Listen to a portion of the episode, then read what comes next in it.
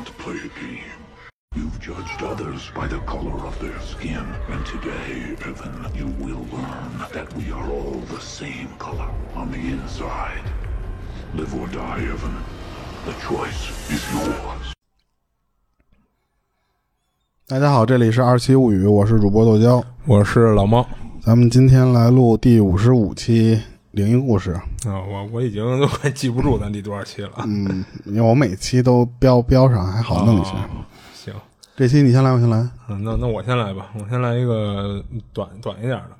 然后他这事儿就是没那么吓人，但就是让他觉着就是想不通是怎么回事儿。他初中那会儿啊是在重庆上的，就是因为他不是当地的，所以就是没办法，就只能寄宿。然后他们宿舍呢是四人一屋的那种，然后他们学校女生宿舍啊是在六楼和七楼，他那屋是在六楼。然后因为他这是第一次住宿舍，就是所以一开始还挺不适应的。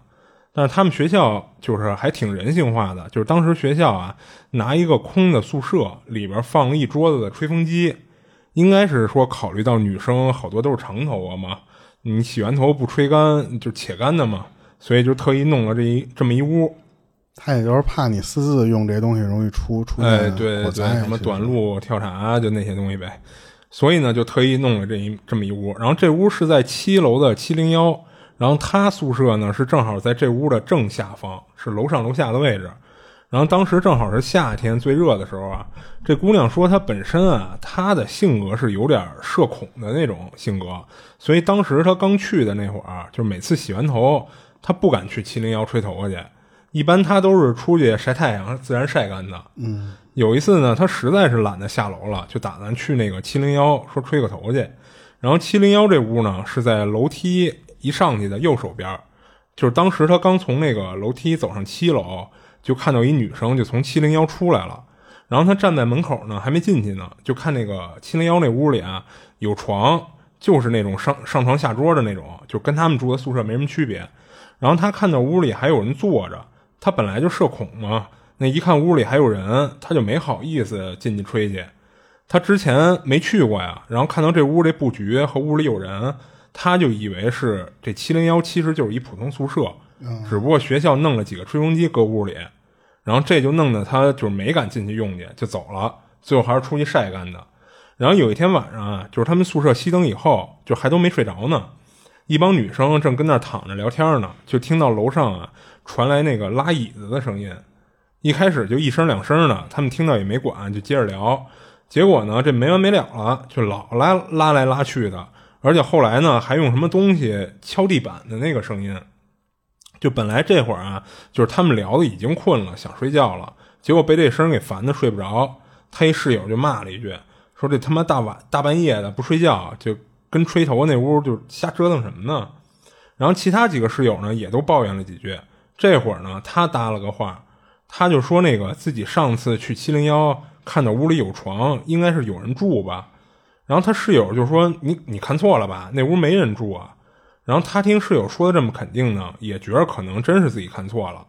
就这会儿啊，楼上那声还没停呢，然后他室友就受不了了，说我他妈倒要看看是谁大半夜里不睡跟这儿拆家呢。然后他们几个就一起哄，就都跟着那室友就一块上去了。到了七楼啊，发现那个七零幺是关着门的。然后那室友呢，倒也没冲到那份儿上，就一脚就踹门进去。他先是敲了敲门，正准备说话呢，他们几个发现那个拉椅子敲地面的那个声音，就在他在他这室友敲完门以后就停了。然后他们还从门上那个猫眼儿往里看了看，就虽然反向看看不见里边情况啊，但是明显屋里是开着灯的，能看出有有灯光。然后这还是就是就是灯光这事儿啊，就是他们从那猫眼反应看还是能看出来的。然后他们就又敲了几次门，然后屋里也没人说话，也没出声。然后他一室友呢就说算了，就是既然不闹了，咱回去吧，就别一会儿给周围学姐什么都给吵起来了，回头造成他们的不是了。然后他们就回去睡觉了。然后第二天呢，他们还把这事儿就告诉他们老师了。然后应该是他们老师啊还上报给学校了，就是因为那天他们课间操的时候，那教导主主任在那个在前面讲台上就点名批评了七零幺宿舍。嗯，当时他觉得，那既然学校都点名批评了，那七零幺肯定是有人住的。然后这事儿就过去了，挺长时间的了，差不多得两三个礼拜了。然后有一天呢，就是他因为有事儿要去七楼找一学姐，然后路过七零幺的时候啊，这屋当时没关门，他路过的时候呢，就往里瞟了一眼，让他一愣，他发现屋里没有床，只有一张桌子，然后桌子上放了几个吹风机，他就想到之前晚上那事儿了，他赶紧就跑六楼去把这事儿跟他室友说了，结果他室友说的话吓唬他了，他那仨室友都说说那屋本来就没床啊。就是专门给他们女生吹头用的一屋，嗯，而且他室友还说什么呀？说他们从来没上去敲过门。他说那不对啊，说教导主任不不还当着全校的面点名批评过七零幺吗？但是他室友说从来没有过，就是连那个教导主任批评七零幺这事儿也没有啊啊！然后这一下就给他整懵了，他觉得这要不就是他室友合起伙来逗他呢，要么就是他们仨把这事给忘脑后了。但他不甘心是这结果呀，他就找他们班其他同学就问去了，结果得到的答案全都是说学校没点名说过七零幺，他当时都快抓狂了，就好家伙这全班合伙整他呢是吗？他最后就找他们班主任去了，就问这事儿，但是让他死心的是，他们班主任也说没有这事儿，就是他觉着老师不可能跟同学合伙捉弄他吧，嗯，所以当时他只能觉着是自己记岔劈了，然后但到现在他也想明白这事儿是真是他。记忆出错了，还是什么别的原因？然后后来这几年不老有说那个世界 bug 这种事儿吗？嗯嗯，他就想他这事儿是不是也是一个 bug？不过一般来说，你这学校知道这间屋是干嘛的，按道理来说不会学校傻了吧唧的还批评一个相当于是一个公用的一个屋里有有什么？嗯，就是老师会批评这间屋子或者怎么着？嗯，所以你的倾向也是，其实就没有这么一事儿。对对，嗯。我开始以为他们那个室友说的是根本就没跟他们一块上楼呢。啊，他室友一开始是这么说的啊，对，他是先问的就是就是那事儿嘛，然后他室友说没有，我没跟你没上去敲过楼敲过门啊。然后后来他又说那不对啊，说学校不是还批评过七零幺吗？然后他室友又说学校也没批评过七零幺啊，等于那俩事儿就是他室友都都说不存在。那他这个就是。你想，如果他上楼的时候，那几个周围如果不是他室友的话，那些人到底是谁、啊？然后你知道，其实我看完他这事儿啊，我想是不是有这么一种可能，就是他不是当时他社恐嘛，他不敢去七零幺吹头去，结果呢，就日有所思夜有所梦，就有一天晚上啊，就梦到这么一事儿，嗯，结果醒了以后就完全忘了，就是当时他醒了以后就没把这个梦给想起来，然后之后呢，等他路过七零幺的时候，就是他可能真是去七楼去找学姐办事儿去了。然后路过七零幺的时候，一看到七零幺场景，串台了，哎，对，就把他梦里那个梦他给想起来了。但是他想起来以后，他认为这个梦是他真实经历的一事儿。嗯嗯嗯啊，这我我的分析啊，我觉得他会不会这种可能？嗯，也有可能。我觉得，因为说实话，有很多，因为咱们找故事也发现，有些东西可能就是自己的一些。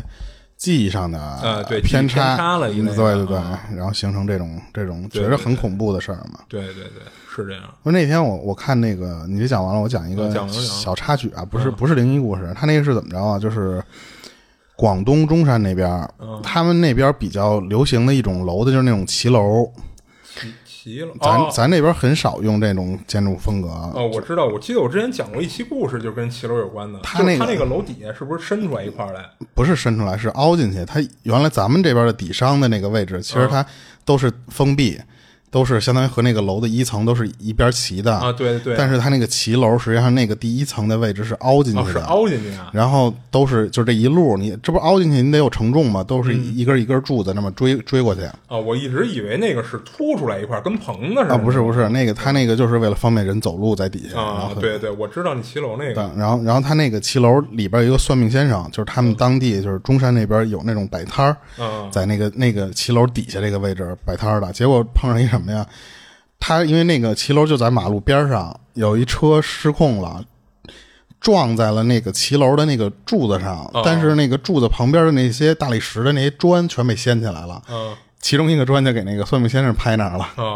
然后好多网友都评论说，这个算命先生没算着自己，算着自己有这么一血光之灾。对，然后也有算，也有说这算命先生其实算着了，说这个。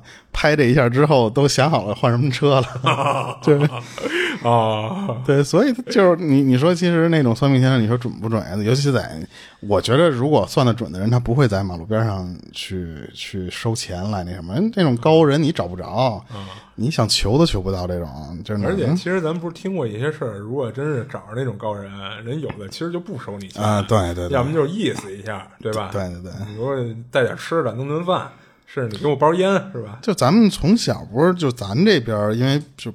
咱们当地就北京这边很，他不允许老有这种东西啊。对对对，小时候能听的最多的就是说天津那边有一个老太太特别准。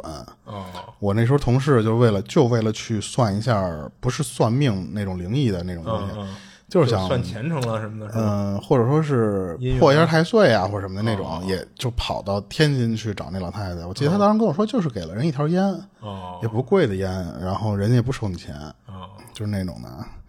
然后咱咱咱说回来，然后我我我讲一个这个是就讲这个事儿的人吧，他是那种政府那种不允许你信这些鬼神的那种职责，就他是咱们就直接就说成派出所吧，其实他可能还不是纯派出所的那种那种职位。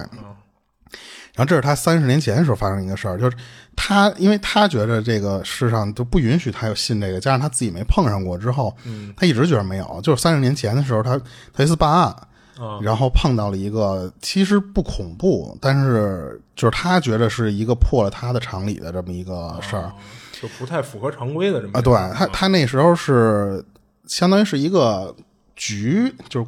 公安局里边的一个什么文职人员，或者说他不是那种出警的那种人，嗯，然后他是被人委托回去调查案子，然后那个时候就是他回去的那个地方，其实就是他老家哦。然后当时他那个老家的是怎么着？有一个事儿，就是他他老家的那个堂叔，然后呢和旁边的邻居闹矛盾，就这俩老就不对付，结果那个邻居吧，他趁着下雨天的时候，把他堂叔的这个。鱼塘给挖了，挖出一大口子来。哦，这么着就结果就发现什么呀？就第二天那个鱼塘的水全被放出来了。哦，是，就是鱼也死的差不多了，那水也都给你挖空了。嗯，然后他堂叔就觉得什么呀？就这村里就只有可能是他邻居干的，然后就告到了他们村里的叫大队。那时候啊，等于他没抓着现行。但是他觉得只有这个人会干这个事儿。啊，然后但是就他那个大队其实就跟咱们这边的有点跟居委会什么的，呃，对，就是跟居委会，但是他有一定的那种就是就是效法法律效益，就是相当于他判了，你说实话，这村里人都得服，就是那种。但是他就是那个大队吧，最后他就是不知道是被贿赂了还是怎么着，那个大队最后就判定的什么呀？就是那场雨把你鱼塘给冲垮了，就跟别人没关系，就是你天灾，其实就是啊。而且呢，你对你这个你这个水淹淹出来之后，你还把人旁边庄稼都给泡了，你还得赔偿人家。所以他叔就堂叔就特别不爽，是，他就是我是受受受灾的这方，我还得花钱再赔赔旁边的人。嗯。但是那时候就是就是咱们不是说了吗？就是他们这种大队的判的这种东西吧，嗯，他如果判成什么什么了，啊，那这事就这样了。对你去这个当地的派出所，一人一般都不接，人家以这个你大队怎么判就怎么怎么弄，除非什么你出人命，人家大那个派出所会接你的案子。嗯，所以当时他怎么着，就觉得说这个你们不行，你们判的这个不好，就是结结局对我不好。他就想到了咱讲故事的这个这哥们儿了。他当时在县里的就是当文职人员啊。他堂叔那次就是说，你托托关系从你们里边走，让这个县里的公安局去接这个案子，重新调查，其实就是。然后，但实际上这个就是讲那事儿的人说，说我我跟这个堂叔有亲戚关系，和他那个就是不服的那个邻居，其实也有亲戚关系。等于他两边他不知道怎么帮忙好了。索性边都不能得罪。对，索性他就最后就是说什么呀？说我先自己上回村里去查一下去，查着如果有这种可疑的地方，咱再往上报。等于他就是当当时就是为了这个事儿，又回到他那个村里了。嗯，他当时第一天回到那个村里之后吧，他先是走访，走访这个周围的居民，了解了解大大概情况这些东西。嗯，等都了解差不多了，他觉得应该就是他叔他堂叔这边是有戏的。嗯，但是晚晚饭晚饭他得没地儿吃，他就最后就只能跑到那个县里那大队，不是不是村里那大队，上那儿吃去。因为他当时觉得我去堂叔家和去那邻居家都都得都都不好，有嫌疑，对避嫌嘛。人家大队觉得你是县里来的人，就好生招待他。然后当时是留他吃完饭之后呢，想让他在这儿过夜。然后但是他就觉得说，我就我我我家里还有人啊，我我我村里我爸还住这儿，我回我爸那儿睡去。哦，临走的时候，那大队长说说这几天这不下雨呢吗？说那意思说我叫一个咱们这个村里的人给你送回去。他就说我没必要，我土生土长，我在这个村里长大的人，我怎么我都能回回去。他说闭着眼走二十多分钟，差不多也能走到我们家了。可是他当天晚上他就是就加上喝了点酒，他说我自己走出去没多一会儿，就这个其实队长已经派人就是跟跟着他，就是前他前脚走，后脚就有一人就就就就迎他去了，其实就是。嗯他说我我不知道是走习惯了那种县里的那种洋灰路了，还是怎么着。他说确实这个村里路真他妈难走，他就老得吊着劲儿走那个路，就是因为你加上滑，加上那个路不平什么的，你走路老得就小腿吃着劲儿。对对对，然后他说我好在手里还拿着一手电，他就一直拿那个手电那么照着，一边就这么特费劲的往前走。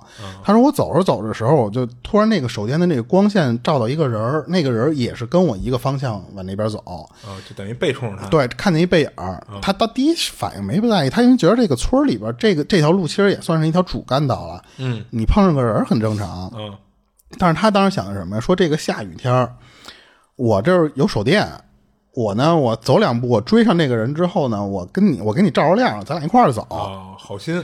嗯然后可是他发现怎么着？他就是一路追，一路那个人就跟他保持同样的距离。啊，就追不上他。对，他就因为他本来走路他就费劲，他他又得加紧脚步。他说我就走的特别累，就是嗯，是呼哧带喘的。他就发现我追不上那人。嗯他说后来在我就感觉这个人的速度慢下来了，前面那个人，然后我就使劲往前追的时候，那个人就站住了，站住之后停在那儿，还是背朝着他呢，然后突然就回过头来跟他说了句话，说我到这儿，我到家了，哦然后呢，我只能送你到这儿，就跟他说了这么一句话。啊，然后他就莫名其妙了一下，然后但是他定睛一看，其实他认出来这个人是他当时小学的那个同学他爸。哦，他当时就说：“哎呦，这个你不是那个谁谁谁吗什么什么的啊？对他跟人说了半天，就发现那个同学他爸就冲就看着他，啊，也不说话然后对他不说话，然后就冲他乐了一下，乐了一下之后转身就进院子了。啊。然后他这时候才发现什么呀？就是周围这片区域他都完全不认识了，因为他忙着盯着那个人追，他没有发现路边走到什么地方了。嗯然后他这他这时候他就觉得什么呀？就是我可能我在县里待的时间长了之后，村里变化大就，没那么熟悉了。对，因为他记得以前他这个爸，其实他讲了一下他这个爸和他同学小时候那个事儿，我就不讲了。嗯他记得他们家大概长一什么样。他说他刚才进的那个院儿，除非是什么呀，就是他搬新家或者他重新装装，翻翻修了对对，对装修一遍，才才会变成那样。然后可是他说我一点儿看不出来以前的那个样子，然后他就在那儿就是不知道怎么办。他说操，我走的这条路我不认识了呀。啊，就不知道该怎么往家走了。对，因为他觉得他这时候已经迷路了，就是。嗯然后他他说正不知道，就是我在这条路上，我正犹豫我该往那条道上走还是回头回去。他听见身后有一人叫他大名儿，嗯，就是什么什么，然后跟他说上来。上来。对他跟他说你上来，你上来，就一直跟他说你上来啊。嗯，他说我能听见声音，但是我那个眼睛我就这么四处寻，我找不到那个人跟我说话从。哪儿出来的。对，然后他当时能干的事就是什么呀？他说他不是他不让我上来嘛，所以我下意识的就是我往左走了两步，然后呢发现那个人还跟我说说你上来上来，他就觉得走错了，他就退回来之后再往右走两步，嗯他就他就说那次我猜一下哪条路是你让我上的那条路，因为他他当时就在平地上的呀。嗯然后然后结果他后来他发现什么呀？就是那个声音就跟他说说就是你上来上来，他不是没反应，其实他就是没没还在原地动嘛。然后那个那个那个声音跟他说说你先躲开你转圈那地方，因为他觉得那个人感觉是这个人一直在那转圈呢。哦他说你先躲开你转圈那地方。然后他后来听这个声音之后就说说那我怎么躲？我就他最后索性就是被这个声弄得有点晕头转向。他说我往后退几步，嗯他就说我退着走，退着退着，他说然后结果就被一只手啪就给抓住了。啊往上一提了他，他就感觉一个人是那个劲儿是向上的，给他这个人都提了起来了。等他提了起来之后，他才发现什么呀？就是拽他那个人是当时这个村里那大队派出去迎他那个人，哦等于说那个人是来就是就担心他一个人晚上回去可能这个路不不太好走，找不着他。嗯然后结果那个人就跟他讲了，说我就怕你路上黑迷路什么的，我特意来接你来。然后他就觉得很奇怪，说那你你说什么？等他这个回过头的一个功夫，才发现他刚才他被蹬起来的那个脚下就是一片坟圈子。哦，他说：“我操！他说这个坟圈子是哪儿来的呀？”然后等于说是什么呀？其实就是当时拽他的那个人前后脚不出来追他来了吗？嗯，他追了一路，说没找着这个这个讲故事这人。嗯，然后就看到小路就已经走到岔路上去了，有一个手电筒的光一直在那个有一光源，对那个田地里边这么来回这么晃。他就过去看，他说讲故事讲故事这个人当时那个状态就是低着头拿手电筒原地这么转圈哦，就在那个坟圈子里一直这么这么这么转。然后他上来之后就赶紧跟人说说谢谢谢谢，说还看来真真迷路了什么的。最后人家还挺好，就给他带回家去了。嗯，然后当时到家之后，他就跟他爸说这事儿，说说我操，我这个，因为他这不是这种，他不能信这种玩意儿吗？嗯，但是他能跟他爸聊一些这种奇奇怪怪的事儿。他就说什么呀？说那个这个事儿有点奇怪，说爸，我这会不会是说下雨天的迷路的事儿？嗯，他爸说那意思说不奇怪，这你就是碰见东西了，就是碰见脏东西了。因为他说那个他们当地有一个叫叫引路鬼，就这个引路鬼吧，他不不害你人，他反而是怎么着？他其实是在帮你，就是他他就是把你往往一条路上引。如果你要是说没有他的情况下，你可能就被引到更深的地方，被迷路，或者说被就反正这个人有可能会失踪。你碰到那个人不是他同学他爸吗？那个人也是鬼，因为他爸说那个同同学他爸早就死了，不可能你看见他。他说：“如果他他不是要害你啊，他说如果要他想他想害你的话，你你你在那个那条小路上就肯定会往更深的地方跑，你就回不来了。所以说他相当于是他可能他爸在别的东西想引他迷路的时候，他爸相当于突然出现了，把他引到了一个坟圈子，因为他只能给他带到那个地方，因为他。”他后来才知道，他爸的那那同学他爸的那个坟就是在那个坟圈子里，圈的那地对，所以他不能领，他相当于领不到别地儿啊。我只能先给你领到这儿来，这最起码这地儿我我害不了你。就说白了，可能就是他那意思啊，就是他同学他爸，他那活儿应该就是固定在那位置了，他出不了多大一范围，所以就我就能给你带到我管的这一片来。对对对，所以他爸当时不是说吗？说我到我到了，我到家了啊，说你就那次别跟着我了啊。其实是点他，但是他没听出来。而且他他当时的那个脑子的画面，其实已经是被别的东西捂住了之后，他看不到别的景象了。嗯，他当时看的那个他爸进的那个房子，嗯，其实就是坟，但是在他的那个脑子里进的是一个宅子，而且是他没见过的宅子。所以他说，当时我爸跟我说这个事儿，我信，但是我自己我不能说这个事儿，但是是碰到了这么一个奇怪的事儿。嗯，但是我爸说那个是好鬼。那个就是，因为他当时也介绍了他跟他爸的这些什么关系什么的。其实他爸，他爸那时候拿他当干儿子看。为什么叫他爸拿他当干儿子？就是同他同学他爸，因为他同学后来死了。哦，嗨嗨，所以他那时候就反正那些我就不多讲了。其实就是那个人对他还挺好的。嗯，所以他死了之后，可能碰上碰巧他看他回来了啊，然后帮他给给他帮了这么一下。对，然后他这个他就之前说说。我不不允许我说那些什么什么的事儿，但他说我就碰到过这么一个，嗯，哎，那你说那个，你看来这些东西就是还是有能力大小之分的。你等于你你想，就是他那同学他爸，你既然想帮他，就是为什么不能就是连他那个就是鬼遮眼的那些给你破了？哎，对，都给你破了，那样不是帮的更彻底吗？那肯定是说他能力达不到。嗯，或者就是说人家可能也有井水不犯河水那种，你别给我也没准儿那对你你 可以就就往人情世故那块弄了。对，你可以引走他，相当于你截我胡，但是你别破我的局。哦，那那倒也是，这这咱就不知道了。对对对，就瞎瞎说呢，就是嗯。然后我这个就就完了。行行，那我接着讲一个。然后这事儿是网上看一个叫三三的一网友分享的。然后这事儿是他上学的时候，就有一年夏天。他跟同学放学回家的时候，就是他们家是在农村，就上下学的那个道都是土路。他同学那天呢是穿的一个凉鞋，然后加上他那同学走路又不抬脚的，就弄了一脚土。然后路上呢会经过一个大水潭，然后他同学呢就跟他说：“说你等我会儿，我去那个水潭边上我涮涮脚去。”嗯，然后俩人就一块过去了。然后他那同学呢就一只脚站在水潭边上的那个石阶上。然后一只脚就伸伸到那个水潭里，就跟那涮。然后这会儿呢，他就站在边上等着他那同学。就突然啊，他就听他同学喊了一声：“哎呦！”然后一把就抓住他了，然后慌张的就跟他说水里有东西在拉他，就当时他吓一跳，就赶紧就拉住他同学那手，就同时他还低头往那个水潭里看了一眼。他说那水潭啊，就还算清澈，就基本上能看到底。嗯，但是他没看到水里有任何东西。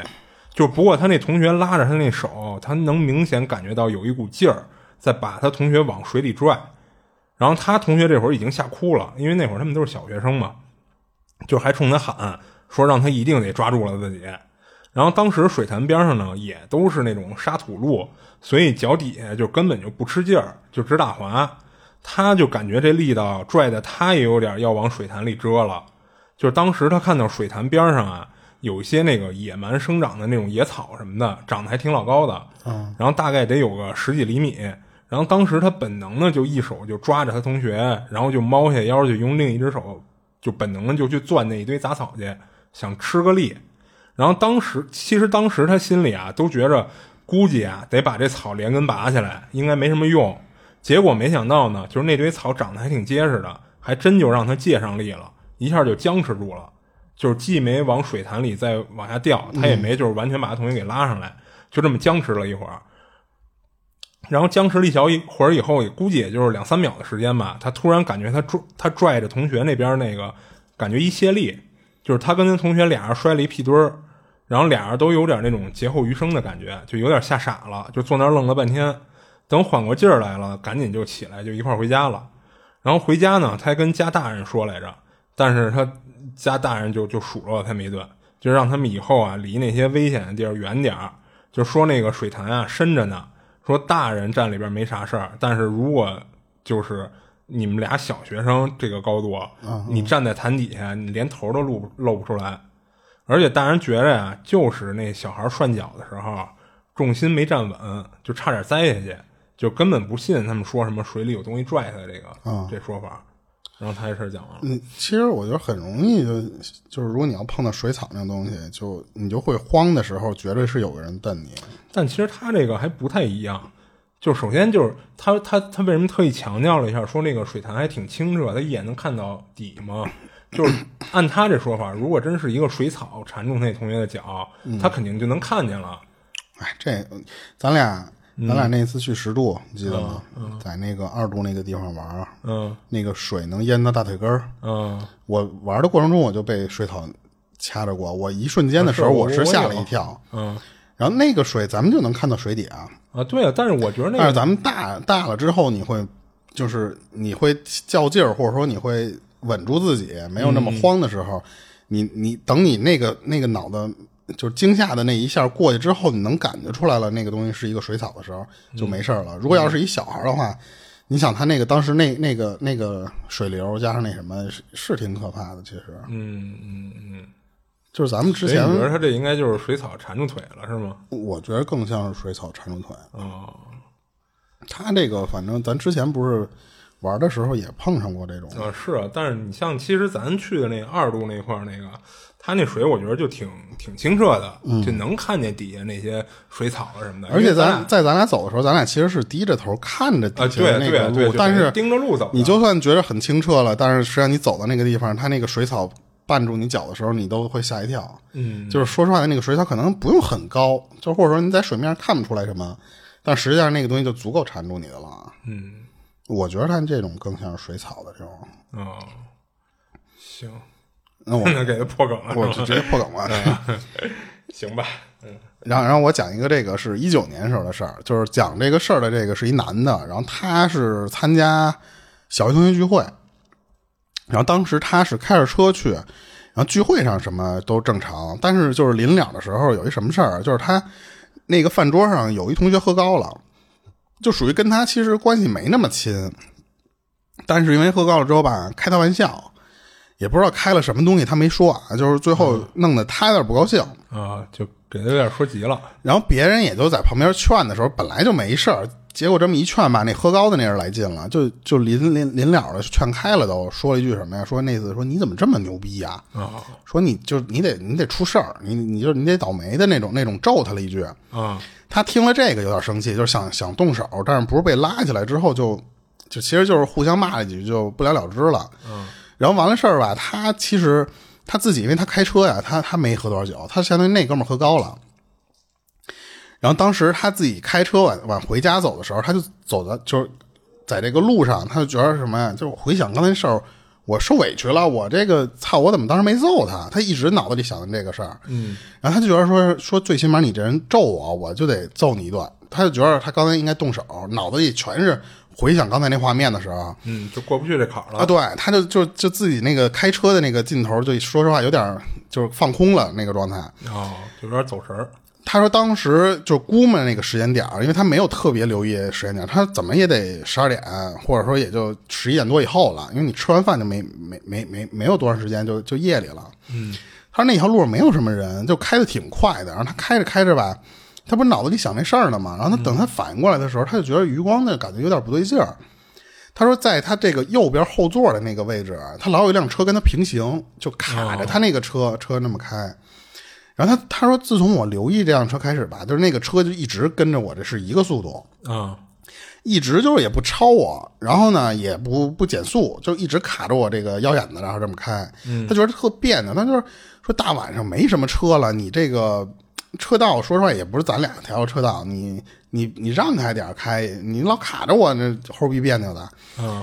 然后他就想变道，他发现他变不了，因为他当时是在最里边那侧车道，他这边护栏，然后这边这条车道就是那个卡他那辆车。嗯，他说我怎么我也过不去，他就当时就想怎么着，我给油门，但是他一看，他说我一给油门就超速，一给油门就超速。啊，他说那就减速呗。对，他说那我就点点刹车。啊，然后我他也顺便想说，点完刹车你那速度慢了之后，我看一眼那司机，我说你看你你要干嘛呀？对，结果他发现他减速，那车也跟着减。哦，而且他感觉是同步减，他们就你知道吧？就是他反都没有一个先后顺序，说白了，对对对，嗯。然后当时他就从那个座，你从座这么往后看，不从后视镜，你不是也能看到那辆车吗？嗯。他看清楚那辆车是一辆那个货拉拉那种面包车，灰色的那种。哦。然后他从后视镜，你只能看见那个车的一部分，你也看不清楚那个到底具体那司机是什么样。嗯。他就老得回头这么看吧，他就觉得危险，他就来来回回就在这个过程。就这么减速，然后给脚油门减速这过过程中，他来看见那司机了。他看那司机之后吧，他觉得那司机也挺正常的，人家就是特别专注。那看来就是不是说完全同速，就还是会有。他在来来回回他自己就是来回变速，一会儿油门，一会儿刹车的这个过程中，他他其实还是有一瞬间能平行的。啊。他看那司机，其实那司机就也不理他，也不看他，就是正常人家就这么开车。啊，他说：“说我操我，他说最后就是我这个这个这么架着我开的实在难受了。他说我就踩刹车，他想怎么着就来一脚急刹。嗯，来脚急刹之后呢，你那车不就超过去了吗？然后我变道，我变到你右边去。嗯，然后他当时因为这个晚上不是因为这个聚会这个事儿有点气儿没地儿撒嘛，他就觉得什么呀？我这一脚刹车当时给我。就是气的，就是恨不得我那车都一下制动了，都 那个车才才开过去，等于超过去了。超过去之后，他就赶紧就是踩油门追上去。他其实那个时候就是想，我你这不卡不着我了吗？我到你右边来了，嗯，我他妈骑到你你旁边来，我骂你两句，我撒撒气来，嗯，他他也骂了人两句，然后那司机就跟没听见似的，人家还是那个速度在开。没多久吧，其实他就该走了，他就该下辅路，下下下从主路出去了。嗯，那车他发现说说也没跟着，他觉得说操，这不有病吗？说碰见一个神经病的在路上。嗯，然后当时他他就一路就到家进地库，然后提完车就回家了。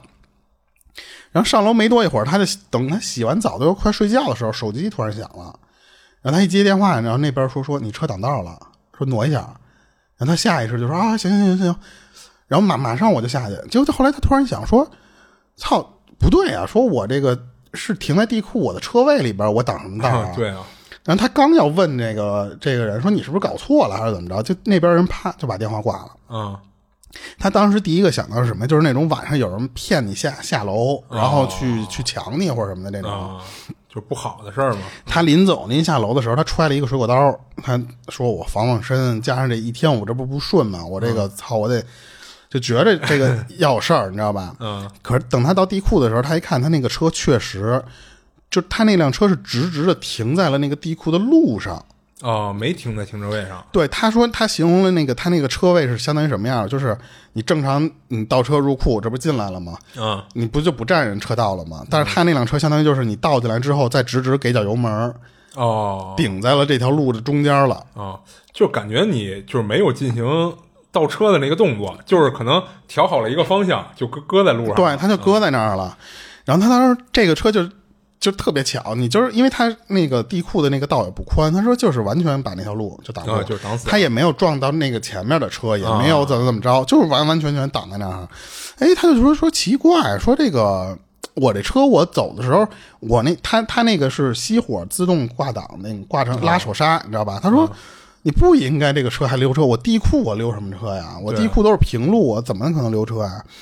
然后他当时他那个为什么人家给他打电话，是因为他那个车的那个位置是人家地库的入口啊，人家下来之后，相当于没多远就到他车位了，人正好一下来就被他挡住，所以他那一个劲儿的道歉，就赶紧自己把自己车给倒回来了。哦，就就那儿真有一人等着，真是是他他是真挡了人人车了。啊，就那儿确实有一人等着。对，等人家车开走了之后，他倒回这个地方之后，他就觉得不对。他一是觉得什么呀？就是说我这个 P 就是这个车我 P 档，我我是挂 P 档熄火，这些都是正常流程。我我就算我忘了那个他那个车熄火自动拉手刹，嗯，他说不可能溜车，这个他妈是一平面，他怎么可能位移到那个马路上去？嗯，然后想半天，这不是想不明白嘛？因为他他他就觉得这个车是被人平移的推出去了。嗯，然后他就就在车里就琢磨那个事儿，说算了，说我洗会儿回去吧。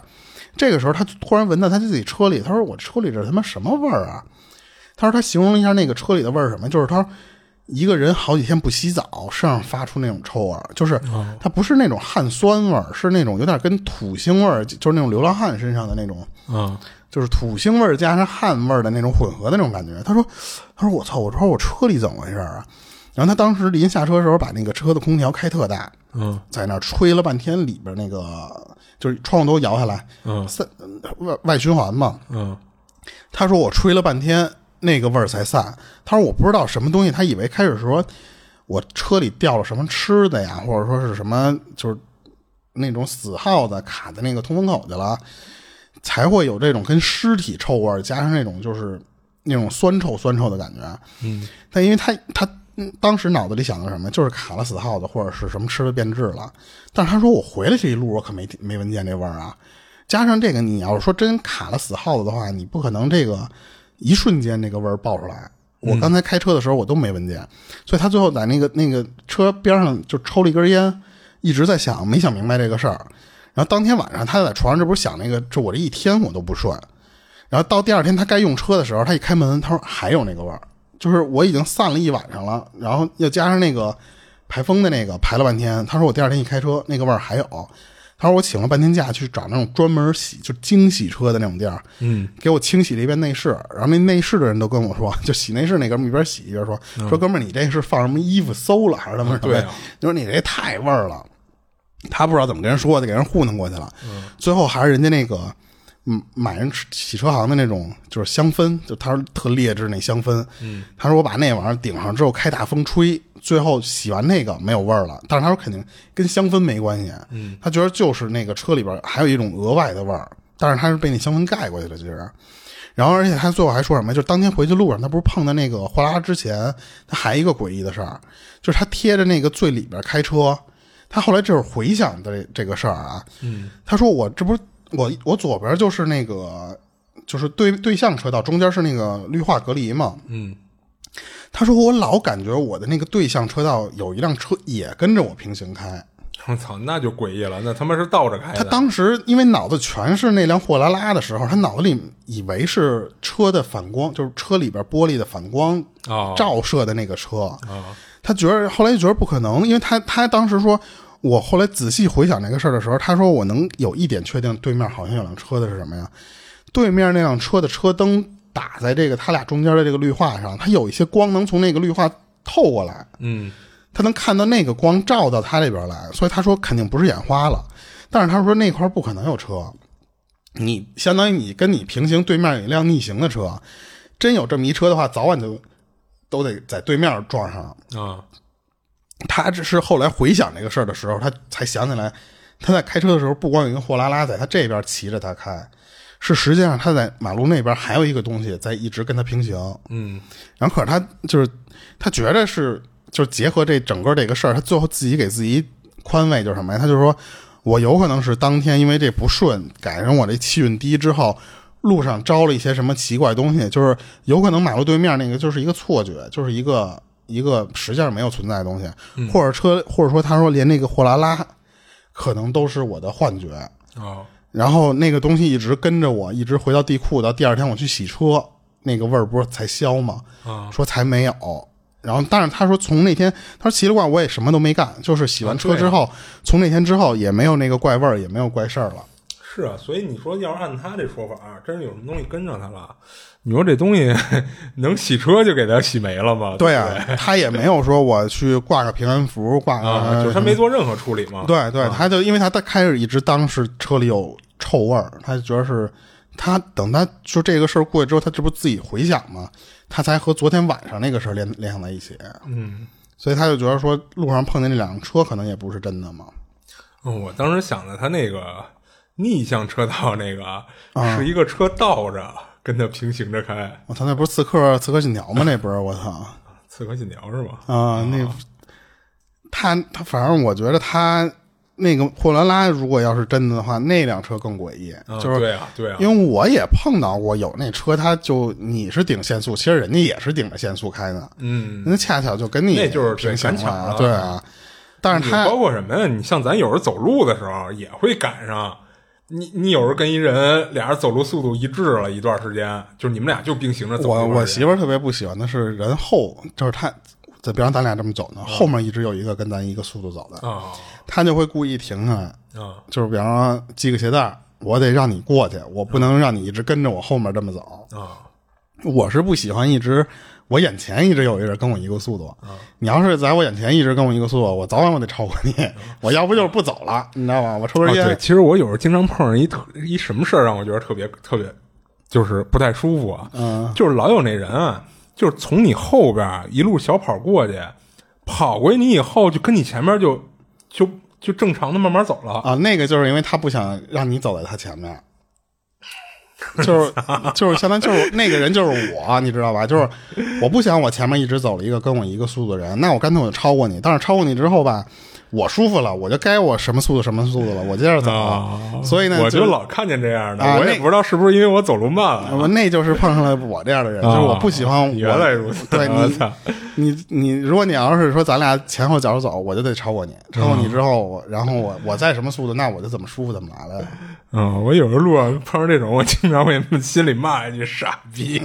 你说你是真着急还是假着急啊？你真着急，你一路跑过去，跑远了，好不好？他那就不是着急，啊就是就是就想超非跑过我前面，然后就停下来了，慢慢走呀！我操！对对对，嗯然后我这个就就讲完了。嗯，他这个说说解释不通，嗯，不知道怎么回事。而他这且，等于是一连串，嗯，而且，嗯，我我觉得他为什么会讲他前面那个酒桌上跟人吵架那事儿，包括人最后诅咒了他一句，他可能他认为是不是跟那人诅咒他那一句有关系，才导致后边这一系列的这些不太正常的事儿。啊、行，那我这个其实就讲完了。啊，行，那我接着讲讲我这个。然后这事儿是一个叫重莫离的一个网友分享的，然后这哥们儿分享了俩事儿。这第一个事儿呢，是他上小学小学的时候，就当时男孩嘛，就是淘，就天天放学了也不爱回家，就跟小伙伴儿就跟山前山后的就地里什么的就瞎玩儿，然后玩到天刚擦黑了才舍得回家。然后那天他也是，就放学了就跟个朋友就玩到快天黑了，然后到家以后呢，他爸妈还没回来呢，就应该是还跟地里没忙完呢，他就开始写作业，然后写了差不多半个多钟头啊，他爸妈就一块儿回来的，然后一进门呢，看见他就劈头盖脸就数落他，就说你怎么又去你舅妈那菜园里摘黄瓜去了？嗯，然后家里缺你嘴吗？你别老干这讨人嫌的事儿，就给他说了一顿，然后就给他说懵了，就他就跟他爸妈辩解说那个肯定不是他，不不是他，就是他说他他说他爸妈说这人啊，就他说他今天放学啊跟那谁谁去东边玩的，然后他舅妈那菜园呢是在西头，所以不可能是他。但是他爸妈说，就好家伙，我这自己家孩子我还能认错呀？就虽然是从远处看到的啊，但是这天天在一块儿生活的人还是一眼就能认出来的。嗯，而且他爸他爸妈说什么呀？说那个看到他的时候啊，他穿了一个外套，这外套呢是他大爷从上海给他带回来的。说在九十年代那会儿，农村里啊，那衣衣服啊，基本上就是独一件了，就基本上没有撞衫的可能性。但是他跟他爸妈说自己真的没去过菜园那边。他爸妈看他咬这么死，也不像是说假话，就说那得了，那肯定是丢魂了。哦，他说他们农村啊，确实有这说法，就基本上家家都知道。然后他爸妈呢也没耽搁，就连夜就给他招魂儿其实就是烧纸上香，然后在家里的东南西北四个方向，就一边烧就一边叫魂嗯，然后他说他们村里啊有一说法，就是说。要是有人丢魂了，如果没把魂招回来的话，就很大概率这人活不过七七四十九天。嗯，所以他爸妈就赶紧就给他招魂。然后他说比较逗的是什么呀？就是他爸妈跟那边忙活这些招魂的这些事儿，他当时小也不懂事儿，他爸妈一边跟那儿忙，他就一边跟那儿没心没肺的吃东西呢。啊，然后他说那个就是说实话啊，就是最后成没成功，他也不知道。再一个，他也不知道，他也不清楚他爸妈看到他在另一个地方出现这种情况，你到底是不是丢魂了？嗯，而且他爸妈这方式对不对，他也不知道。就反正按他们村里的说法啊，他这四十九天过去了，他也没出什么事儿。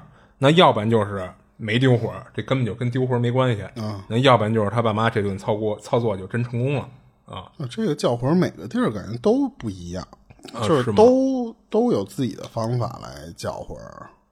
嗯，我不是之前讲过我同学那个叫魂，他那个可能是叫魂连带收精一块做，哦，就是拿小米那个，哦，那么叫。然后我那时候叫魂是领着我又到我说我看见一东西的那个地方，嗯，去叫我名儿。他就光对，其实他这个就有点像那个叫你名儿那个，但是他这个就没有刻意的说非得去哪哪哪叫去，嗯，他只是在家，就包括朝四个方向烧纸上香，然后再伴随着叫魂。就我之前还听说过有那种，就是到马路边上，马路就是跟烧纸似的，你找一个马路，嗯，找一路口呗。对，然后你烧不烧纸，反正都有讲，反正就是也有的烧，也有不烧的。但是就是说，你不烧纸，就拿点别的什么东西，完敲敲打打，然后叫叫魂，就感觉每一种叫魂法都不一样。是，这可能有一些地方特色吧。嗯，然后接着说他这第二个事儿啊，然后这事儿是他上高中了，就是暑假的时候，他去他同学家玩他这同学是隔壁镇的了，就是当时他骑的是家里的那个力帆幺二五，是一摩托车，然后去找他同学玩去。然后等他玩了一天，玩玩玩完了呀，就是往家赶的时候，这会儿天已经彻底黑了。然后那会儿村镇之间的那个路上是真的就是乌漆嘛黑的，就完全就是靠着他摩托车那个大灯照亮。嗯，就是当时他是跟同学疯玩了一整天，就本来就累了，再加上回来这路上啊，看哪儿哪儿都是黑的。他骑着车啊，就有点犯迷糊了。结果呢，咣的一下就撞上什么东西上了，就给他吓一跳。这一下就给他吓清醒了。然后借着车灯一看呀，是撞一棺材上了。嗯，是一顶漆了一个大红色的棺材。当时那个他是顶头撞在棺材上的，然后顶头的那位那位置呢，那个棺材上还用金漆写了一个寿字。嗯，啊，然后大家看不到我这个分享这图片啊。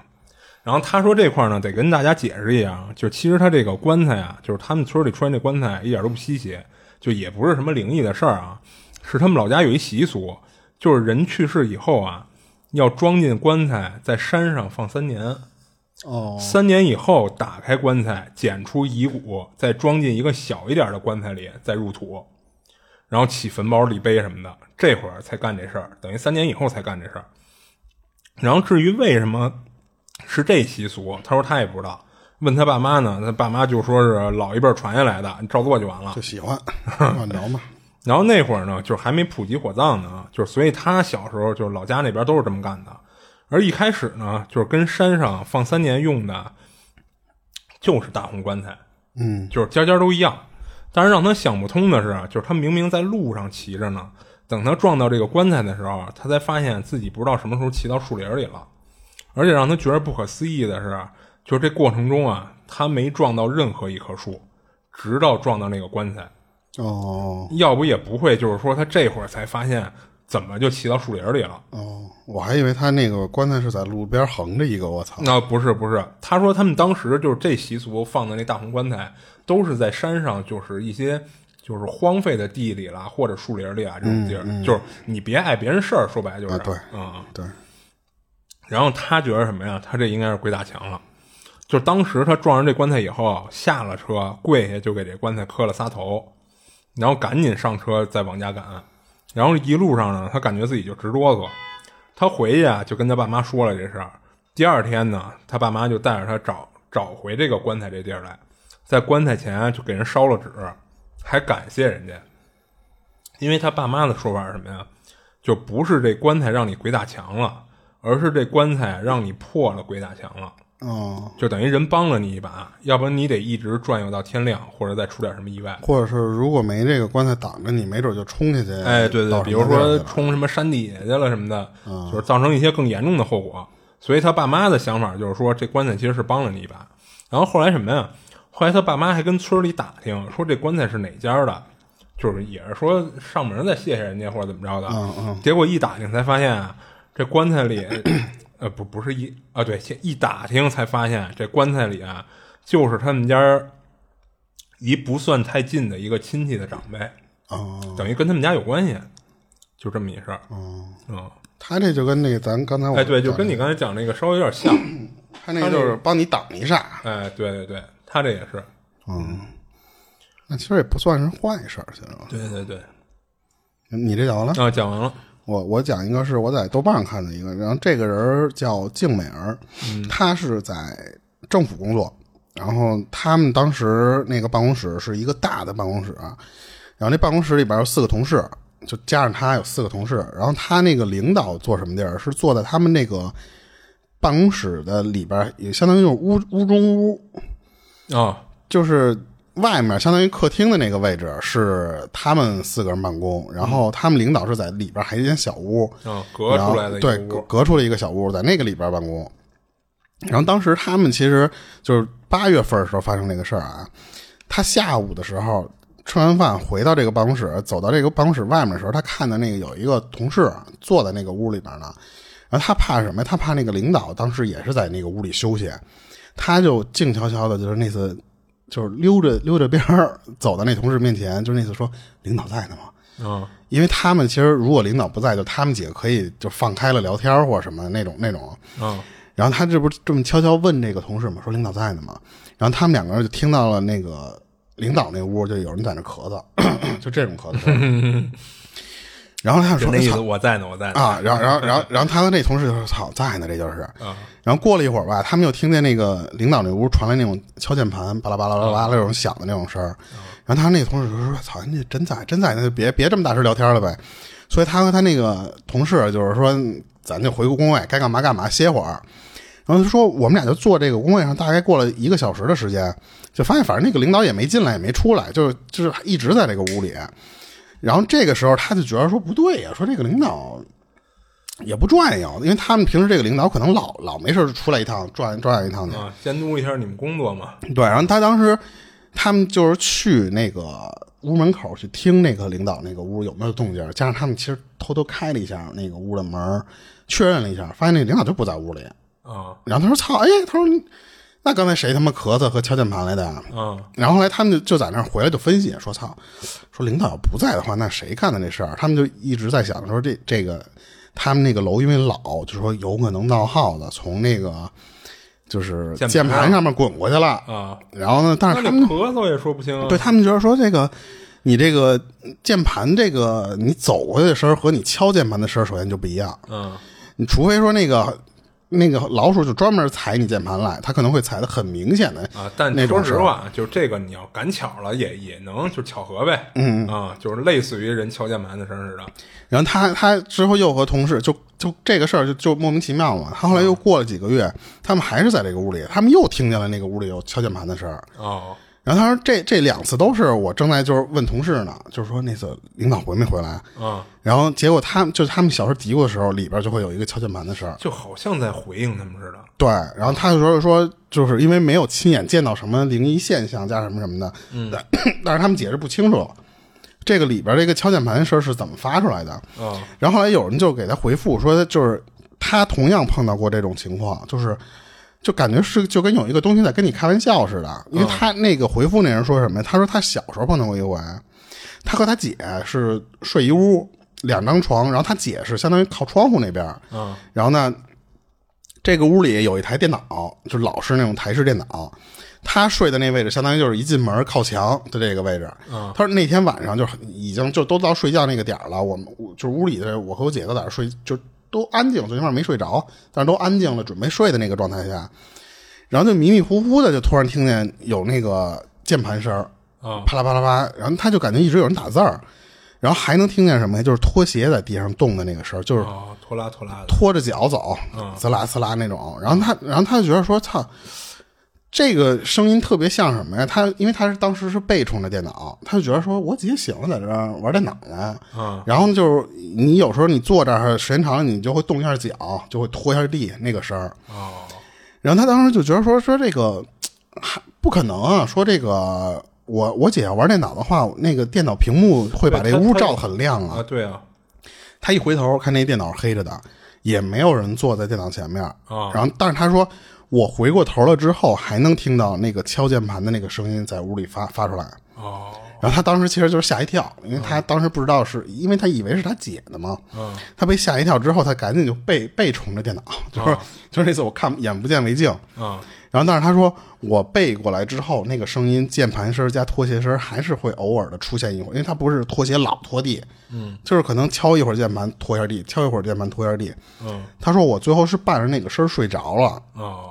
但是他说，因为那时候太小，他没有想过什么鬼怪或什么什么的那种事儿。嗯，然后而且他说他还就这也是这个回复这个人说还碰到过一个什么事儿，在他上小学五六年级的时候，就那个时候他姐已经在别的房间睡了，就长大了就分房睡了。然后当时他相当于是在小房睡，他然后他姐在大房睡，然后他不喜欢那自己睡的那间房，他晚上就老偷偷的就是上他姐那屋跟他姐挤一挤睡去。他有一次在那个房间睡觉的时候，他是怎么着？他说我半夜发现，就我被还是他，就他这他说的小房，就是他原来和他姐住的这间房啊，等于是他从那屋搬出去了，不是他姐从那屋搬出去，他还睡在这屋。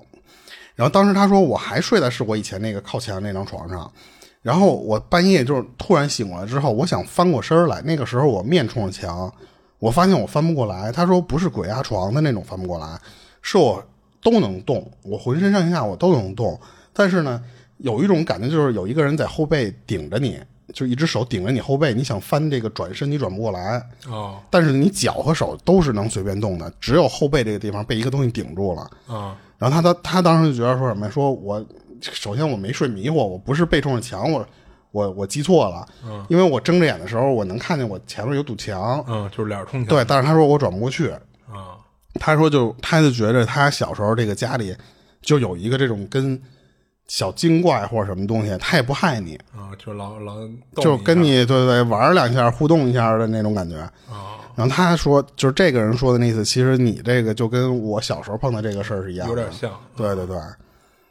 然后他这个这个这个人的事儿就讲完了。嗯嗯嗯。你说他那个，就按理说啊，要真是就是往往破梗说，就是如果说是老鼠，也有可能就是巧合嘛。嗯，但是你你说那咳嗽声，他又解释不。咳嗽有人底下回复说，是不是那个老板的 QQ 一上线？啊，那那那倒有可能，那倒有可能。对，然后他然后他也回人家说，那个那个咳嗽是机械性的两声啊，就跟他听的不一样，没有变化。但是我们听的那个就是明显你能听出是谁来了，那不可能是那个 QQ 那个一咳嗽那个声啊。对，但是他说，反正也没有。那没准他老板就是心系工作，人虽然不在这儿啊，他一魂儿留这儿了啊。我知道，就是有那种特别喜欢自己工作的人，二重身啊，或者什么的那种。那他妈这老板也太……他一灵在那儿呢。对，就是我人不在这儿，我灵得在这儿监督着你，监督着你们。对，行吧。然后我胡说，对我这个反正今儿就讲完了。行，然后我这还有一个。然后这事儿就是分享这事儿，这网友叫凡间无你，嗯啊。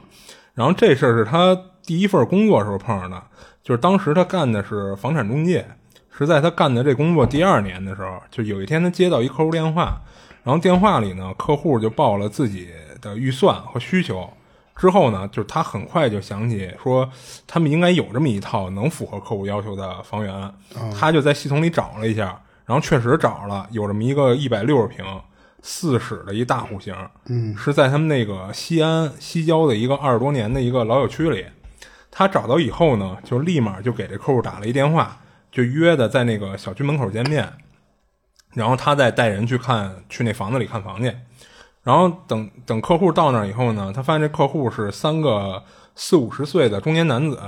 然后进了小区呢，他先简单的给人介绍了一下小区环境，然后就直奔那房子所在那栋楼。然后那楼呢，总共是六层。然后他要带客户看的那房子呀，是在三层。然后因为是老楼嘛，没电梯，他们走楼梯上去的。然后经过二层的时候啊，就有一户人家门是开着的。他路过的时候呢，发现屋里人都莫名其妙的一直盯着他们看。他估计是什么呀？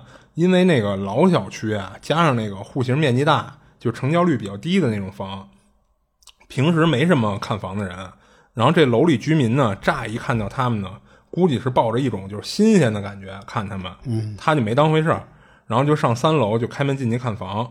然后简单介绍一下这房子布局啊，就是一进屋正对着是一个长方形的一大客厅，然后右手边呢挨着门的位置是厨房，然后在这客厅的右手边正中间是一走廊，走廊两边一边俩卧室，就这么一布局。然后因为一进屋啊，右手边就是厨房嘛，所以他们进来以后呢，客户就先进厨房看了看。他就跟后边跟着，然后人一边看呢，他也一边介绍这房子。然后那仨人呢，看完厨房出来就开始参观客厅。然后当他们走到这个客厅的正中间的时候，他下意识的往右转个头看了一眼走廊。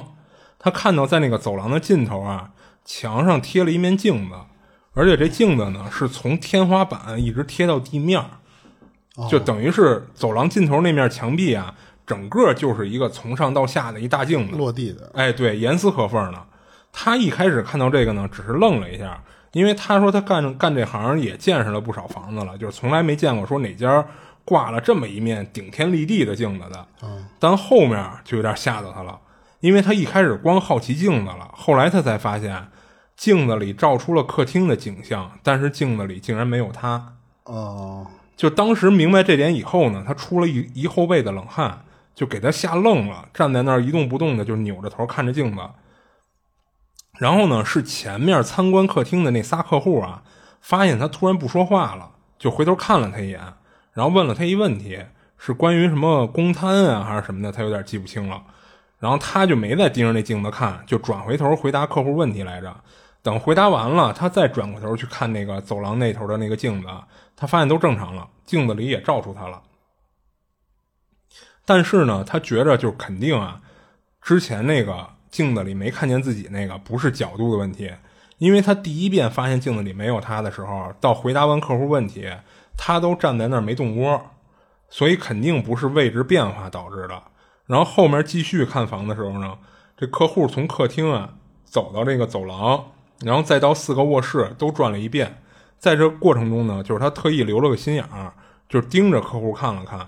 但是没发现客户有什么异常，就有类似跟他似的发现不对劲的地儿的那种那种错愕的表情。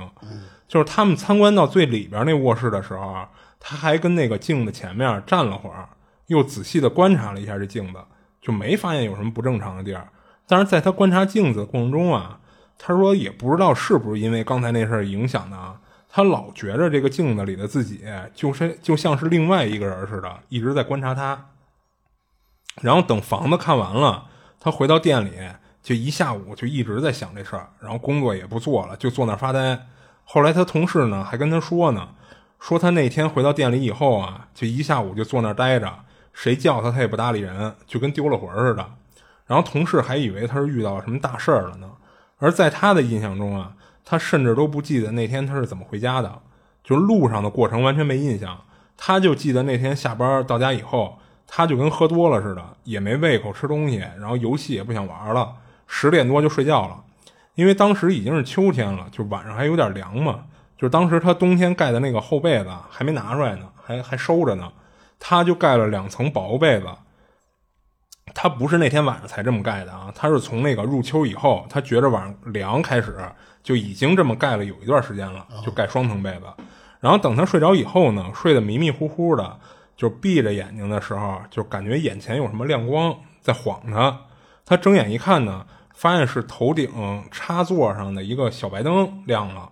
这灯呢是他女朋友买的，就是一般只有他周末的时候，就是他女朋友过来找他住他这儿的时候才会开，就平时他自己住的时候从来不开这灯，用不着这灯。哎，对他觉得没必要，就是他起夜不用开夜灯什么的。就是当时一睁眼看到这灯是亮的，他还挺纳闷的。就不过一想啊，估计是小区半夜大停电来着，然后再一恢复，这灯自己亮的。随手呢，他就把那个小白灯就拔下来了，就扔床头柜上了，就接着睡。结果睡着睡着呢，突然又醒了。醒了以后啊，他发现自己身上怎么那么轻，然后伸手一摸，发现就盖着一床被子，另外一床竟然在他身子底下垫着呢。而且奇怪的一点是什么呀？就是你说要是睡觉不老实，就是翻来覆去折腾下去的，也有这可能。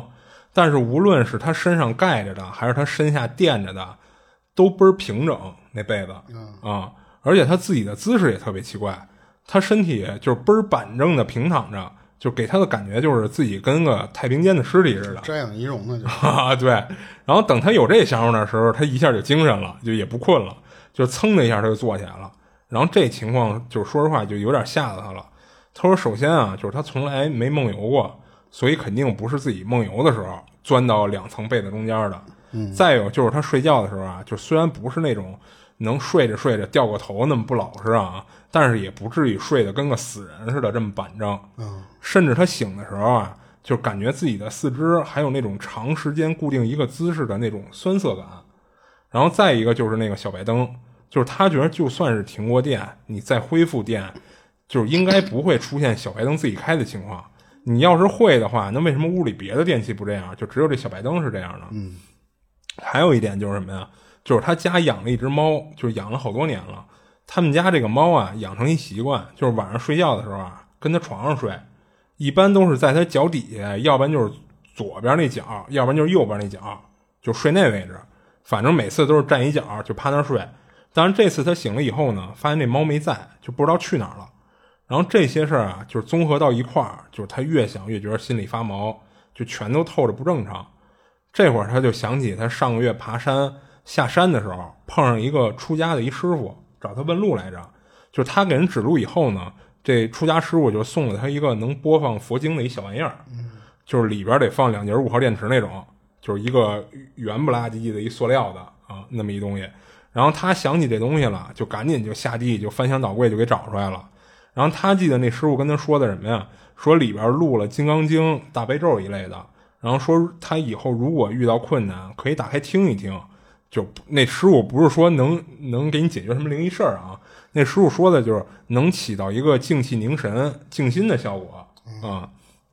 他找出来以后呢，就赶紧就打开开关，结果直接一阵刺耳的那个电流声吓他一跳。然后后边又是那种根本听不清楚说什么的那种人说话声，就听着特诡异，就一点都听不出来是念佛经的。